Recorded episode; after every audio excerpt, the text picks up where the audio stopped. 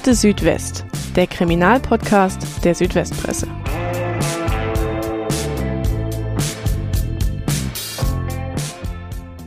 Es ist eine milde Sommernacht, als in und um Überlingen am Bodensee eine neue Zeitrechnung beginnt. Am 1. Juli des Jahres 2002 um 23.35 Uhr kollidieren in einer Höhe von knapp 11.000 Metern zwei Flugzeuge.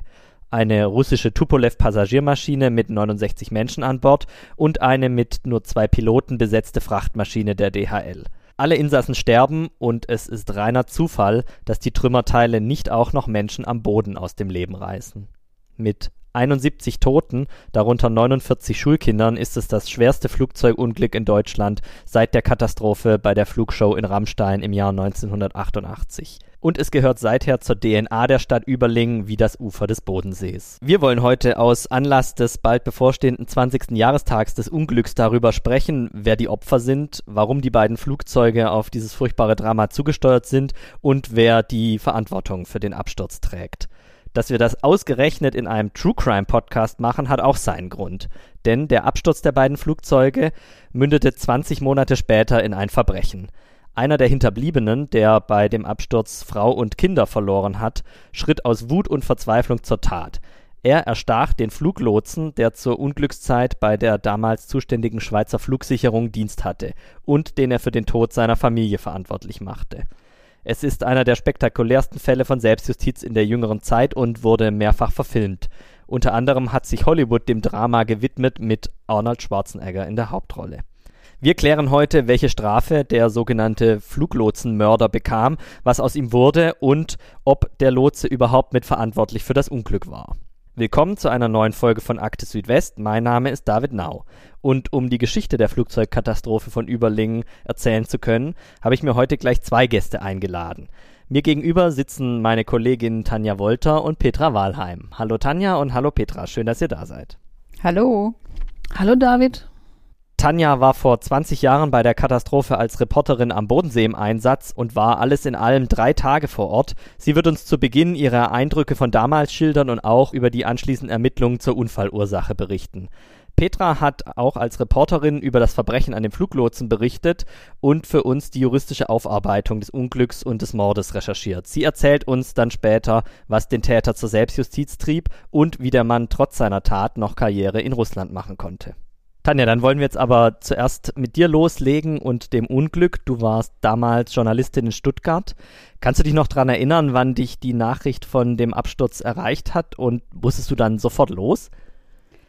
Ja, also ich war damals Korrespondentin in Stuttgart für eine Nachrichtenagentur und ähm, das war das, was man gemeinhin eine Hals-über-Kopf-Aktion nennt. Das war mitten in der Nacht, so gegen 1 Uhr oder 1.30 Uhr, ich weiß es nicht mehr ganz genau, hat mein Diensthandy geklingelt, mein Chef war am Apparat, hat gesagt, hey Tanja, äh, sehr schweres Flugzeugunglück irgendwie am Bodensee, ich soll sofort los. Und gesagt, getan. Ich habe dann das Allernotwendigste einfach nur zusammengepackt, äh, sprich Handy, Laptop, Block und Kuli, mehr nicht.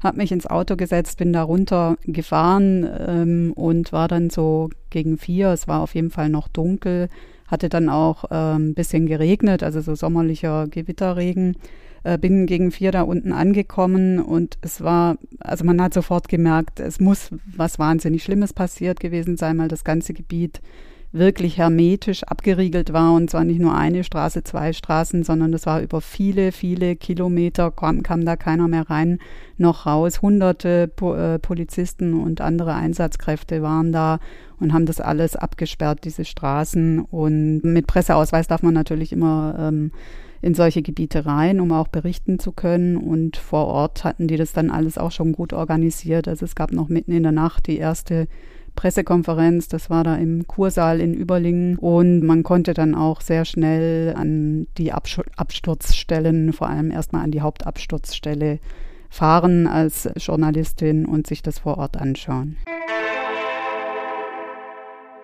Diese Folge wird von der Systemhaus Ulm GmbH präsentiert, eurem Partner für IT-Dienstleistungen, Applikationsentwicklung und Cybersicherheit. Viele von euch arbeiten zurzeit wahrscheinlich im Homeoffice. Aber habt ihr gewusst, dass die Arbeit in den eigenen vier Wänden zum Krimi werden kann? Im Netz sind wir vielen Gefahren ausgesetzt. Das stellt vor allem kleine und mittelständische Unternehmen vor neue Herausforderungen. Wie ihr die Remote-Arbeit richtig absichern könnt und euch gegen Cyberangriffe wehrt, verraten euch die IT-Experten von der Systemhaus Ulm GmbH. Beim Arbeiten von zu Hause nutzt ihr Netzwerke, die nicht vom Unternehmen kontrolliert werden. Deshalb ist es wichtig, die Leitung in die Firma und den Zugriff auf Unternehmensdaten möglichst sicher zu gestalten. Besonders häufig kommen Cyberattacken vor, bei denen Kriminelle gezielt versuchen, ihre Opfer zu täuschen. Zu Hause sind Mitarbeiter dafür oft anfälliger. Statt bei einem Verdacht geschulte Kolleginnen und Kollegen um Rat zu fragen, treffen Angestellte oft eigene Entscheidungen, im schlimmsten Fall die falschen. Wie ihr eure Arbeitsplätze zu Hause und in der Firma wirkungsvoll absichert, erfahrt ihr auf www.systemhaus-ulm.de.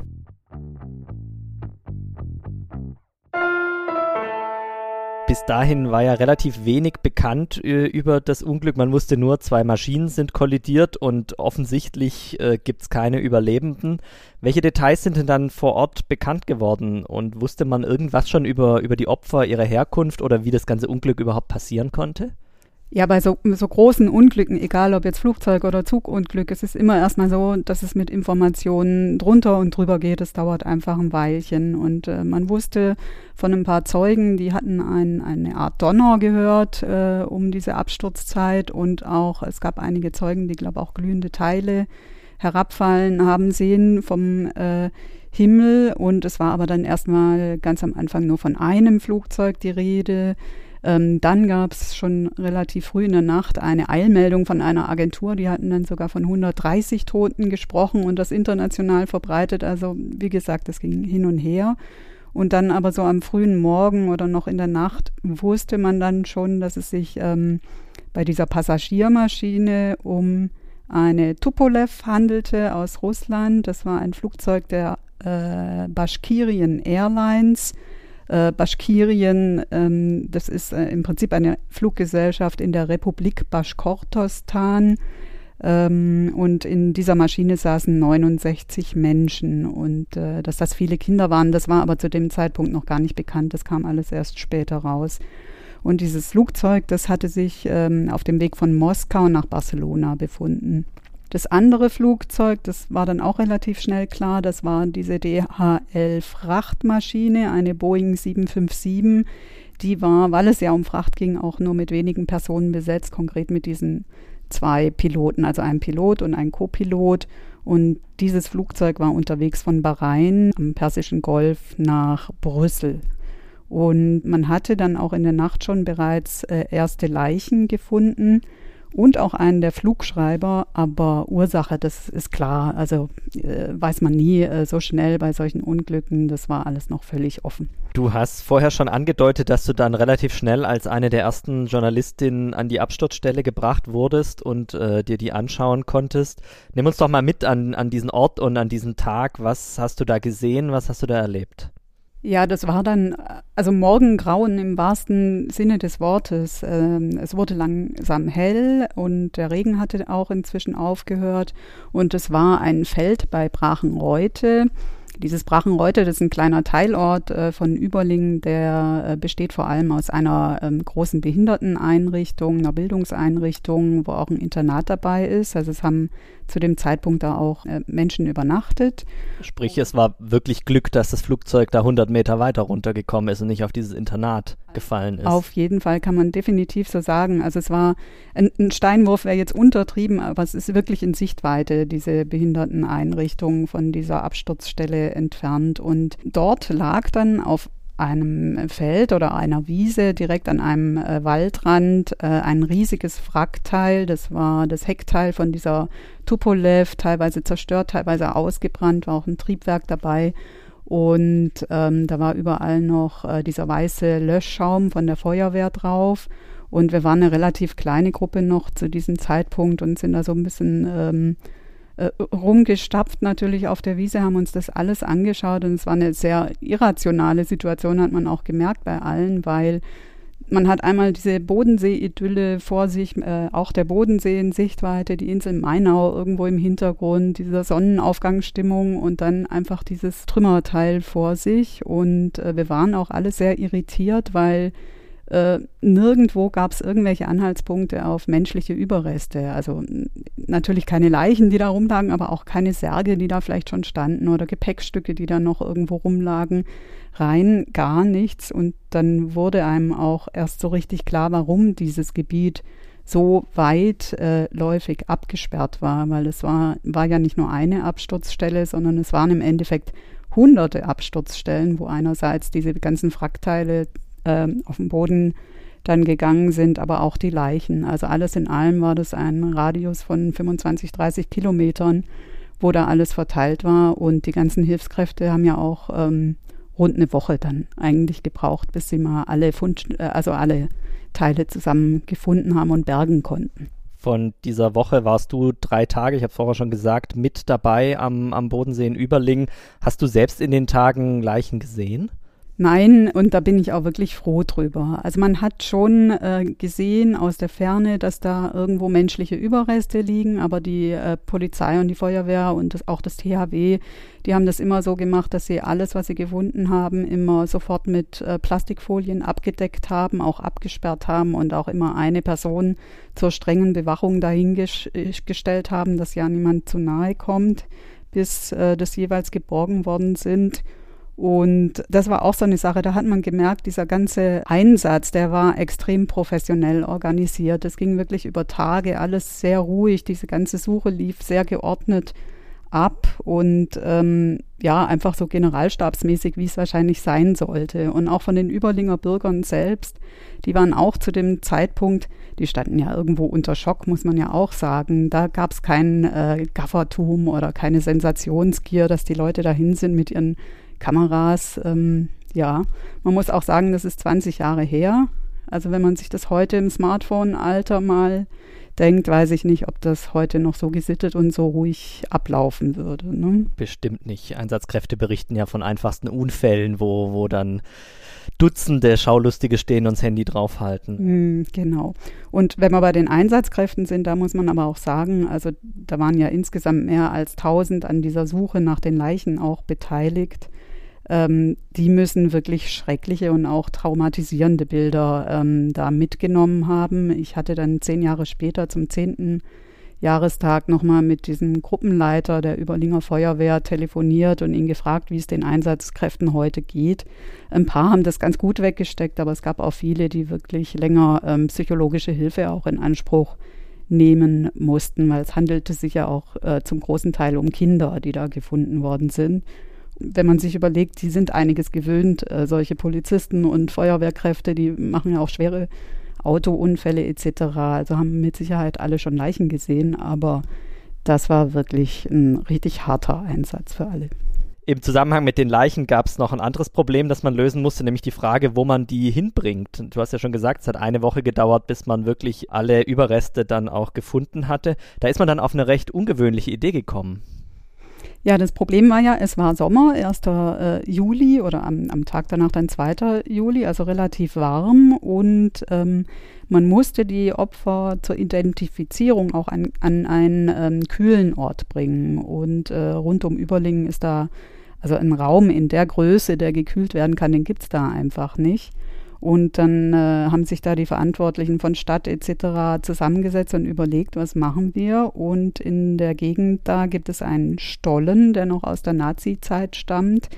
Das ist ein äh, Stollen, der 44, 45 äh, noch während des Zweiten Weltkriegs von KZ-Häftlingen für äh, Rüstungsbetriebe errichtet worden ist. Und die Besonderheit war dann auch noch, dass unter diesen Zwangsarbeitern, die den Stollen bauen mussten, sich auch einige russische Gefangene befunden haben. Jetzt muss man sich vorstellen, russische Opfer in einem Stollen, der von teilweise von russischen äh, Kriegsgefangenen in Deutschland in der Nazizeit gebaut wurde. Es war natürlich ein, eine schwierige Angelegenheit, aber man hat sich dann dazu entschlossen und trotz dieser Bedenken hat das auch alles im, im, Endeffekt dann gut funktioniert. Und auch die Hinterbliebenen, die haben das dann auch tatsächlich so akzeptiert. Also die haben die Situation auch gesehen und ja, war dann auch die richtige Entscheidung. In den drei Tagen, in denen du dort vor Ort warst, sind dann nach und nach äh, immer mehr Informationen geflossen. Man hat immer mehr rausgefunden. Die Ermittlungen sind äh, weiter vorangeschritten. Man hat dann erfahren, dass in dem russischen Flugzeug 49 Schülerinnen und Schüler aus der Region Ufa, Ufa ist die Hauptstadt der schon von dir angesprochenen Republik Baschkortostan. Und weil wir jetzt immer Republik sagen, das ist quasi eine Teilrepublik Russlands, gehört äh, zur, zur russischen Föderation. Und äh, deren Betreuer in dieser Tupolev saßen und dass die Reise nach Barcelona für die eine Belohnung für gute Schulleistung sein sollte. Das waren nämlich Schüler einer hochbegabten Schule. Bei den Piloten der DHL-Frachtmaschine kam dann raus, dass es ein Brite und ein Kanadier gewesen waren.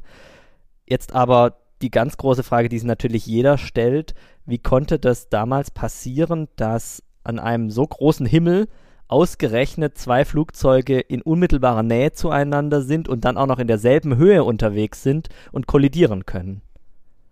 Ja, ist wirklich die große Frage. Petra wird sicher äh, gleich auch näher noch darauf eingehen, weil sie ja die ganze juristische Aufarbeitung dann äh, dieses Unglücks äh, uns berichten wird. Ähm, man muss wohl äh, sprechen von einer Verkettung einmal mehrerer äh, Fehler und auch äh, verschiedener unglücklicher Umstände. Fest stand relativ schnell, dass beide Jets auf jeden Fall gleichzeitig gesunken sind, obwohl die russische Maschine eigentlich hätte steigen müssen damit es nicht zu diesem äh, Zusammenstoß kommt. Und die Anweisungen für den Sinkflug der Tupolev, die kamen vom Boden. Also die haben nicht die Piloten getroffen, sondern es gab da diesen diensthabenden Fluglotsen bei der Schweizer Flugsicherung Skyguide. Das ist ein Unternehmen, das hat seinen Sitz in Zürich und die waren äh, damals für die Kontrolle des gesamten Flugverkehrs halt da unten am Bodensee zuständig.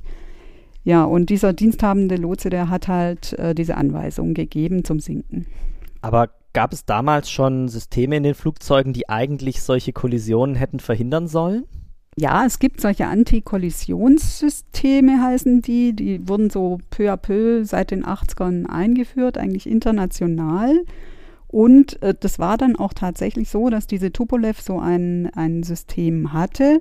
Und dieses System hat auch tatsächlich angezeigt, dass die Maschine eigentlich steigen soll und nicht sinken soll, so wie der Fluglotse es gesagt hat. Aber die Piloten hatten ja keine Ahnung, was da oben passiert. Die haben ja auch kein anderes Flugzeug irgendwie herannahen sehen, sondern die haben den Lotsen vertraut. Die haben halt sich gedacht, er wird schon wissen, was er tut und haben auf ihn gehört und nicht auf ihr System. Aber sprich, wenn sie auf ihr System gehört hätten, dann wären sie gestiegen und es wäre wahrscheinlich nie zur Katastrophe gekommen. Ob das noch zeitlich gereicht hätte, weiß ich jetzt nicht genau. Inzwischen ist das wohl auch viel strenger reguliert, wie man dann verfährt. Also damals war das wohl alles noch so ein bisschen äh, wischiwaschi, sage ich jetzt mal, dass man eigentlich in so einer Konfliktsituation zwei verschiedene Angaben, was man tun soll, nicht so recht wusste, was wirklich vorgeschrieben ist. Das ist jetzt viel strenger alles, glaube ich.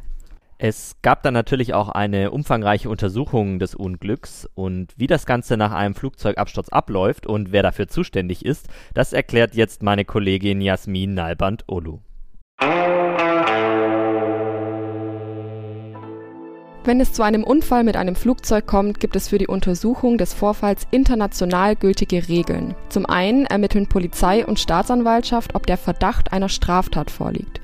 Unabhängig davon wird eine sogenannte Flugunfalluntersuchung eingeleitet. Dabei geht es nicht darum festzustellen, wer schuld an dem Unfall ist. Das Ziel ist, die Sicherheit der Luftfahrt zu erhöhen. In Deutschland ist für diese Ermittlungen die Bundesstelle für Flugunfalluntersuchungen zuständig. Bei internationalen Flügen gibt es spezielle Regeln. Zuständig ist grundsätzlich das Land, auf dessen Gebiet sich der Unfall ereignet hat. Passierte der Unfall über internationalen Gewässern, ist das Land zuständig, in dem das Flugzeug registriert war. Das gilt auch, wenn ein Flugzeug verschollen ist. An den Ermittlungen beteiligt werden auch Fachleute aus dem Land, in dem das Flugzeug oder dessen Triebwerke gebaut wurden. Außerdem können Staaten, deren Bürger gestorben sind, Beobachter entsenden. Die meisten Passagiere dieser russischen Passagiermaschine kamen ja aus Ufa, das ist fast 4000 Kilometer vom Bodensee entfernt. Das heißt, die Angehörigen der meisten Opfer waren sehr weit weg. Wie ist man denn damit umgegangen? Also zuerst sind ja russische Spezialisten eingeflogen worden, die dann an den Untersuchungen zur, zur äh, Unglücksursache beteiligt wurden. Und es war aber auch notwendig, dass die Hinterbliebenen äh, der Opfer relativ schnell anreisen, weil man die ja brauchte zur Identifizierung.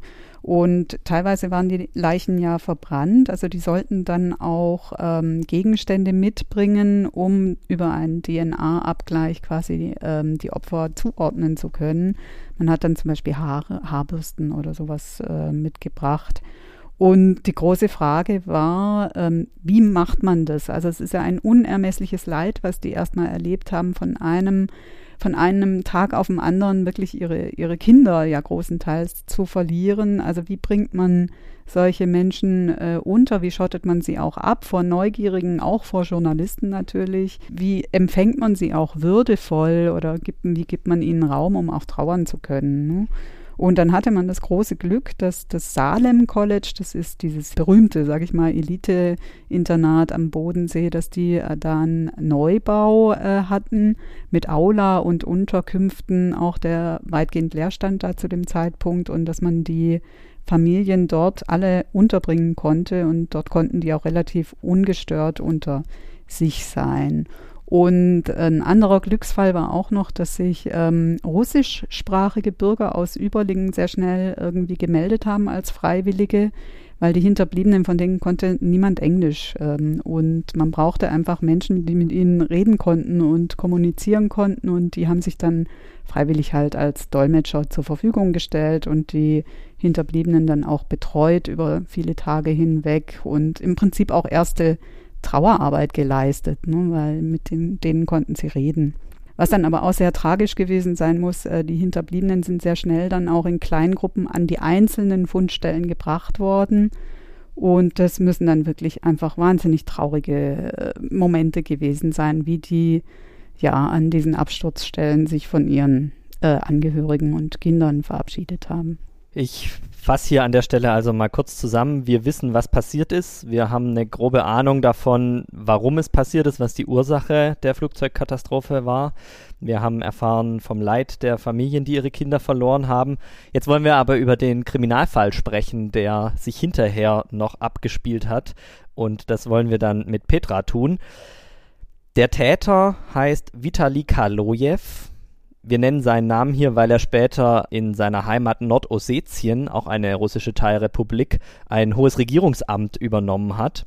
Er hat bei dem Unglück seine Frau und seine beiden Kinder verloren und dann im Februar 2004 eben den Fluglotsen, der damals Dienst hatte, im schweizerischen Kloten erstochen und wurde deswegen auch in der Schweiz vor Gericht gestellt und verurteilt. Kannst du uns einmal erzählen, was ist denn genau damals passiert im Februar 2004 in der Schweiz? Vitali Kaloyev ist aus äh, Nordossetien, wo er daheim war, nach Kloten gereist. Das ist bei, bei Zürich, glaube ich. Bei Zürich, ja, Zürich Kloten, genau. Ähm, er hatte rausbekommen, wo der Fluglotse lebt. Ihm hat er die Schuld gegeben, ihm und Skyguide hat er die Schuld gegeben am Tod seiner Familie er hat mit, damit eigentlich alles verloren, was er, was er hatte, was ihm lieb und teuer war.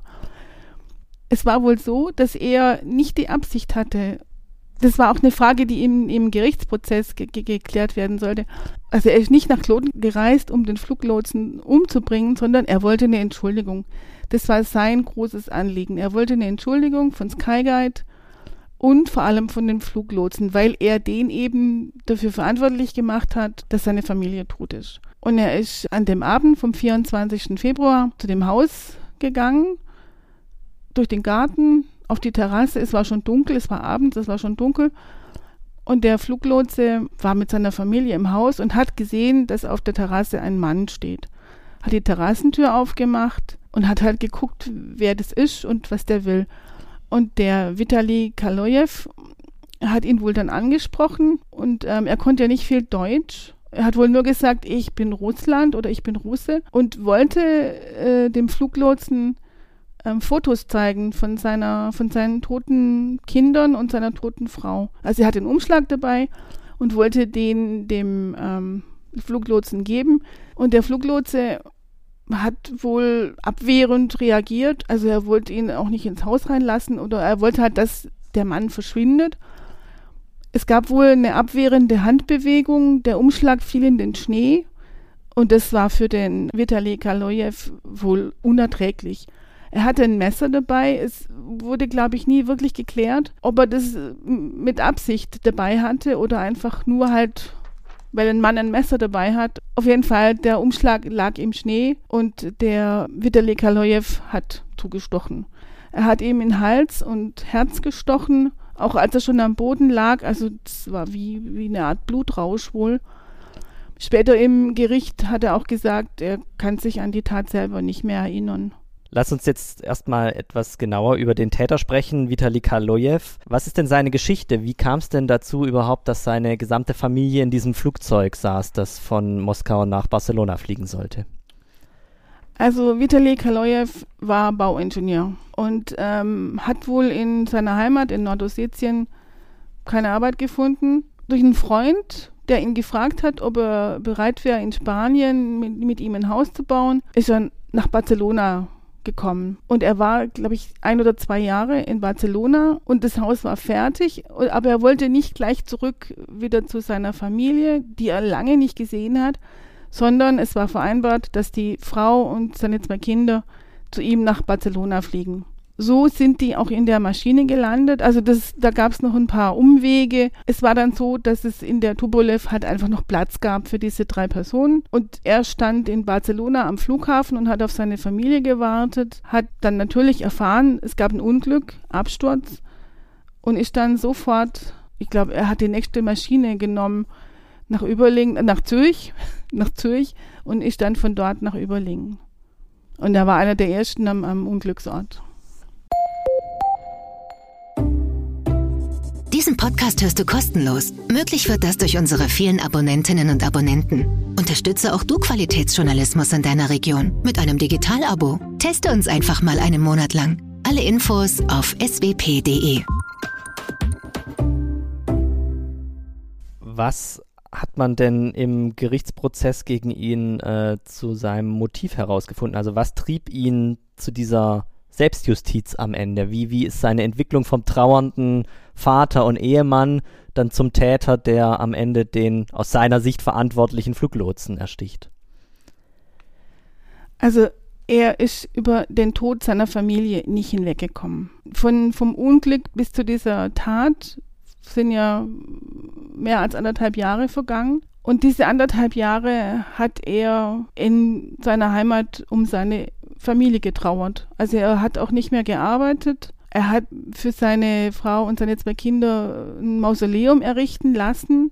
Er hat im Haus, in seinem Haus, die, die Betten von Frau und Kinder wie Altäre hergerichtet, also auch mit Gegenständen, für die Frau äh, Perlen und Parfüm, für die Kinder Kuscheltiere und Schokolade. Also er ist in der Trauer versunken, kann man sagen, und ist da nicht mehr rausgekommen. Irgendwann tauchte dann in seinem Kopf die Frage nach der Schuld auf.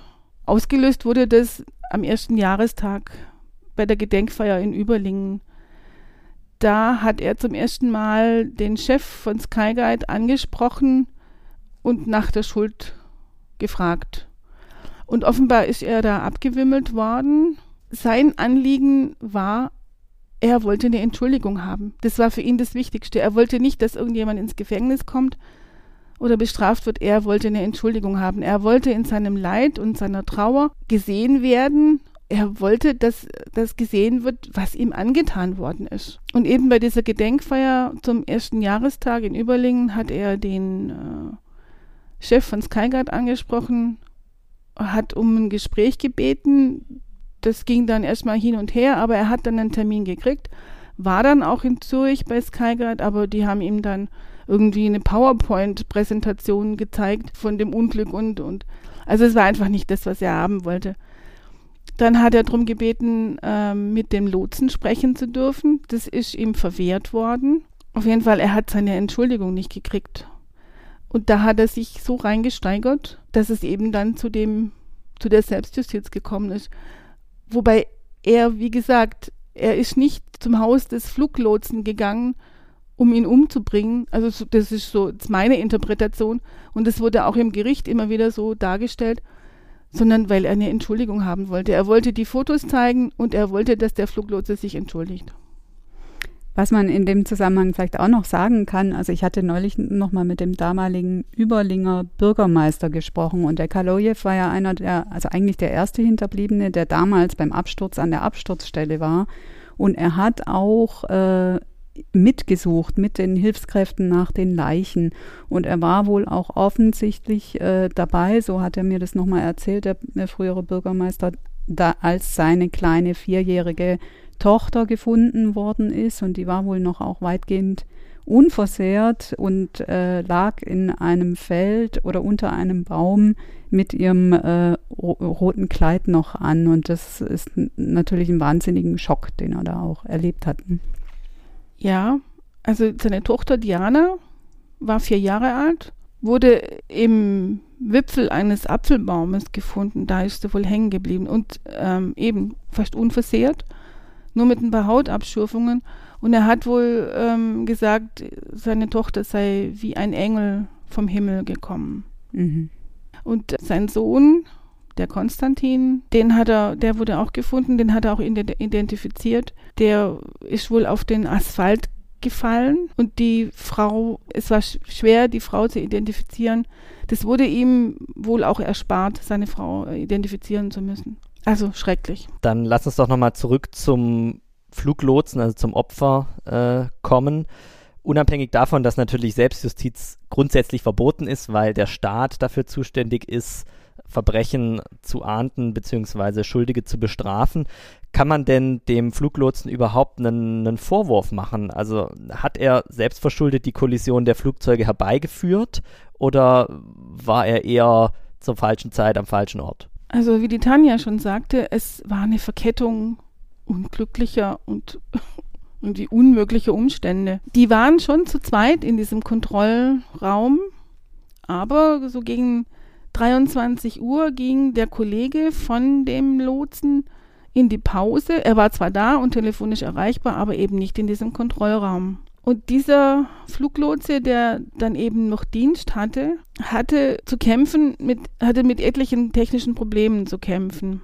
Also es war, es waren wohl Warnsysteme ganz abgeschaltet. Die Hauptleitung des Telefons war außer Betrieb. Er konnte nur über ein Notsystem kommunizieren. Und er hatte diese zwei Maschinen am Himmel und ähm, war auch dabei, in, in Friedrichshafen noch so einen Ferienflieger runterzuholen. Also er war komplett überfordert, kann man schon so sagen. Und als er gemerkt hat, dass da sich am Himmel was zusammenbraut, war es schon ziemlich spät, also 44 Sekunden vor dem Zusammenstoß, hat er gemerkt, dass am Himmel da zwei Flugzeuge aufeinander zusteuern als er gemerkt hat, dass da eine Kollision sich anbahnt, hat er der Tupolev, den, den Piloten der Tupolev gesagt, sie sollen sinken. Bei denen hat das Bordsystem aber angezeigt, sie sollen steigen. Wie du schon gesagt hast, Tanja, die haben aber dem Fluglotsen äh, vertraut und sind in den Sinkflug gegangen. Und genauso die DHL-Maschine. Und so ist das passiert. Also zusammenfassend kann man sagen, der Fluglotse war einfach völlig überfordert in dieser Situation. Er hatte technische Probleme. Er hatte, hätte eigentlich einen Kollegen gebraucht, der aber gerade in der Pause war. Sein Telefon hat nicht richtig funktioniert. Zugleich hat er dann in der Situation offenbar den kapitalen Fehler gemacht, nämlich in dieses Warnsystem, was die Flugzeuge eigentlich haben, einzugreifen, nämlich der Tupolev zu sagen, sie soll sinken, obwohl sie eigentlich hätte steigen sollen. Und das hat dann am Ende zur Kollision geführt. Man kann also sagen, Schuld an dem Unglück ist nicht nur allein der diensthabende Fluglotse, sondern auch die Umstände, für die ja sein Unternehmen verantwortlich ist, also dass die Technik funktioniert und alles. Insgesamt acht Verantwortliche von Sky Guide mussten sich deswegen auch vor Gericht verantworten, darunter auch vier leitende Angestellte. Das Ganze hat damals auch in Zürich stattgefunden. Dort warst du im Gericht und hast dir diesen Prozess angeschaut. Was wurde denen denn vorgeworfen und wie ging das aus? Sie waren angeklagt wegen mehrfacher fahrlässiger Tötung. Und begründet wurde das eben damit, dass halt der Fluglotse allein im, im Kontrollraum war und dass er auch nicht informiert war. Es war wohl so, dass die Kollegen, die abends in, in Feierabend gegangen sind, den nicht umfassend informiert haben. Darüber, über die technischen Probleme, dass die Telefonleitung nicht funktioniert. Und sonst wäre vielleicht, das ist jetzt reine Spekulation, der Kollege nicht in die Pause gegangen. Das hat dann später auch der Richter gesagt. Also ein Pausenverbot hätte gereicht. Das ist Spekulation, aber wenn der Kollege da gewesen wäre, wäre es eventuell nicht zu diesem Unglück gekommen. Sprich, die wurden am Ende dann auch verurteilt. Genau. Das Urteil war dann so, dass vier der acht Angeklagten freigesprochen wurden. Drei wurden zu Bewährungsstrafen verurteilt und ein Projektleiter zu einer Geldstrafe von umgerechnet 8.500 Euro. Und die Geldstrafe, das waren 90 Tagessätze zu 150 Franken, also Schweizer Franken, wurde auch zur Bewährung ausgesetzt. Und der Richter sagte, das kann ich jetzt einfach mal zitieren, das ich, fand ich nämlich ganz interessant. Keiner der Angeklagten kann sich darauf berufen oder sich damit entschuldigen, dass ein anderer hätte anders handeln sollen oder ein anderer etwas unterlassen hat, was das Unglück hätte verhindern sollen. Also damit wollte er sagen, dass er keinen der Angeklagten da aus der Verantwortung lässt, sondern dass alle eine Mitverantwortung tragen, obwohl es vier Freisprüche gegeben hat. Das war dann also die strafrechtliche Aufarbeitung des Unglücks in der Schweiz. Es hatte aber auch davor schon eine Klage der Angehörigen gegen Sky Guide und auch gegen die Bundesrepublik Deutschland gegeben. Da ging es vor allem auch um Schadensersatzzahlungen. Was kannst du uns denn darüber erzählen? Haben die Angehörigen da Schadensersatz erstreiten können? Es gab Vergleiche. Skyguide hat den Angehörigen bestimmte Beträge angeboten und die meisten haben das auch angenommen. Kajolev zuerst nicht und hat es dann aber doch einen Vergleich angenommen. Um welche Summen ging es da denn? Also wie hoch sind diese Entschädigungszahlungen dann am Ende ausgefallen für die Angehörigen? Also soweit ich mich erinnern kann, hat Skyguide 60.000 Franken für einen toten Ehepartner angeboten und 50.000 Franken für jedes Kind. Das klingt echt makaber, aber so war es halt. Und äh, im, im, Gegenzug äh, wollte Skyguide eben, dass damit alle Ansprüche abgedeckt sind, also dass die sozusagen aus der Verantwortung und aus dem Schadenersatz raus sind. Es gab einen Brief von Skyguide an alle Angehörigen, abgeschickt am 4. November 2003 von der Kanzlei in Hamburg, die den Großteil der Hinterbliebenen äh, äh vertreten haben. Und dieser Brief ging natürlich auch an den Vitali Kaloyev, dieser Brief hat ihm wohl den Recht gegeben, weil er denn so verstanden hat, dass sich Skyguide damit freikaufen will und keinerlei Verantwortung übernehmen will. Aber er wollte ja die Entschuldigung. Und dieser Brief muss ihm vorgekommen sein wie eine Ohrfeige. Dann lass uns doch nochmal zu Kaloyev zurückkommen, der den Fluglotsen nahe Zürich erstochen hat. Das erste Urteil gegen ihn fiel dann im Oktober 2005. Wie ist das denn ausgefallen und wie hat das Gericht die, das Strafmaß begründet? Also Kajolev hat acht, ist zu acht Jahren Haft verurteilt worden wegen vorsätzlicher Tötung. Ähm, er hat vor Gericht ein Teil oder ja eine Art Geständnis abgelegt. Also er hat gesagt, immer wieder wiederholt, er könne sich an die Tat selber nicht erinnern, aber aufgrund der Beweise muss er es ja wohl gewesen sein. So hat er es formuliert und das wurde als Geständnis dann gewertet und äh, hat sich auch strafmildernd ausgewirkt.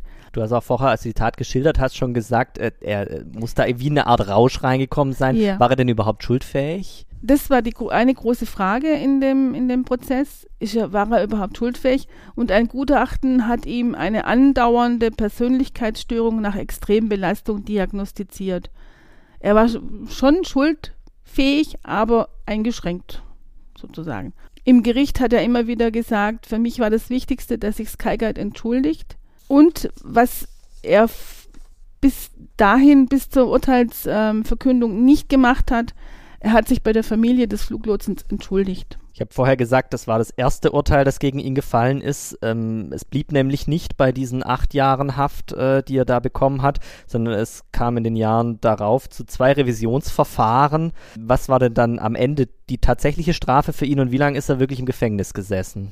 Also das Kassationsgericht, so nennt, so heißt es in der Schweiz, das Kassationsgericht Zürich hat den Fall neu aufgerollt.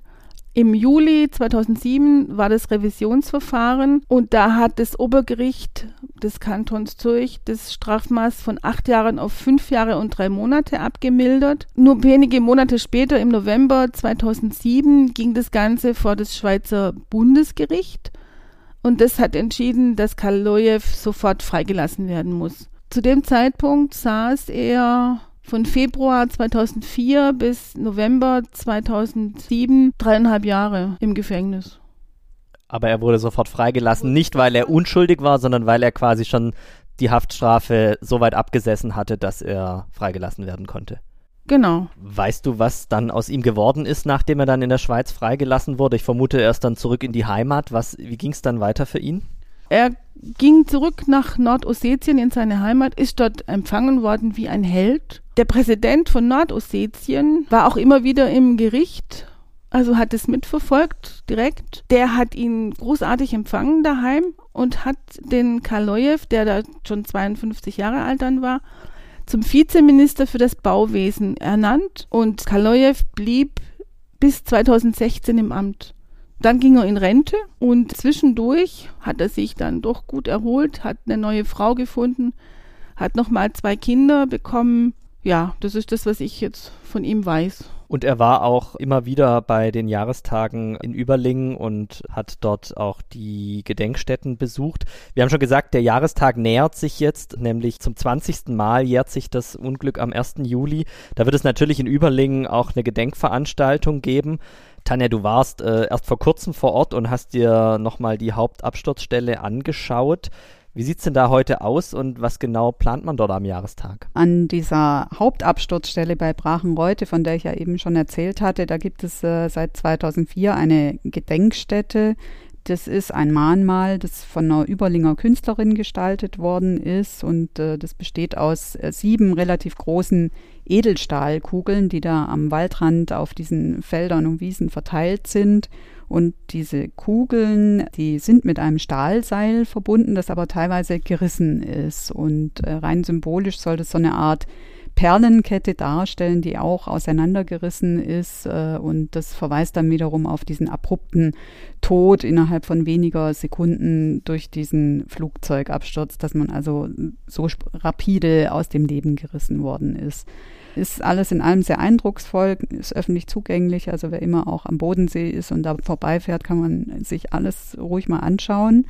Und an dieser Stelle, da ist jetzt äh, seit dem Absturz, im Prinzip bis zu Beginn der Pandemie, dann war das ja nicht mehr so möglich, so größere Veranstaltungen, jedes Jahr eine Gedenkveranstaltung gewesen. Und es sind auch wirklich jedes Jahr Angehörige gekommen. Du hast ja gerade schon gesagt, Kalojew war auch öfters immer wieder da. Und dieses Jahr, zum 20. Jahrestag, ist dieses Gedenken natürlich ein, ein, bisschen größer angelegt. Also es gibt eine offizielle Veranstaltung, wo auch der Bürgermeister reden wird, ein Vertreter der Landesregierung da sein wird, etc. Also ein größerer Rahmen.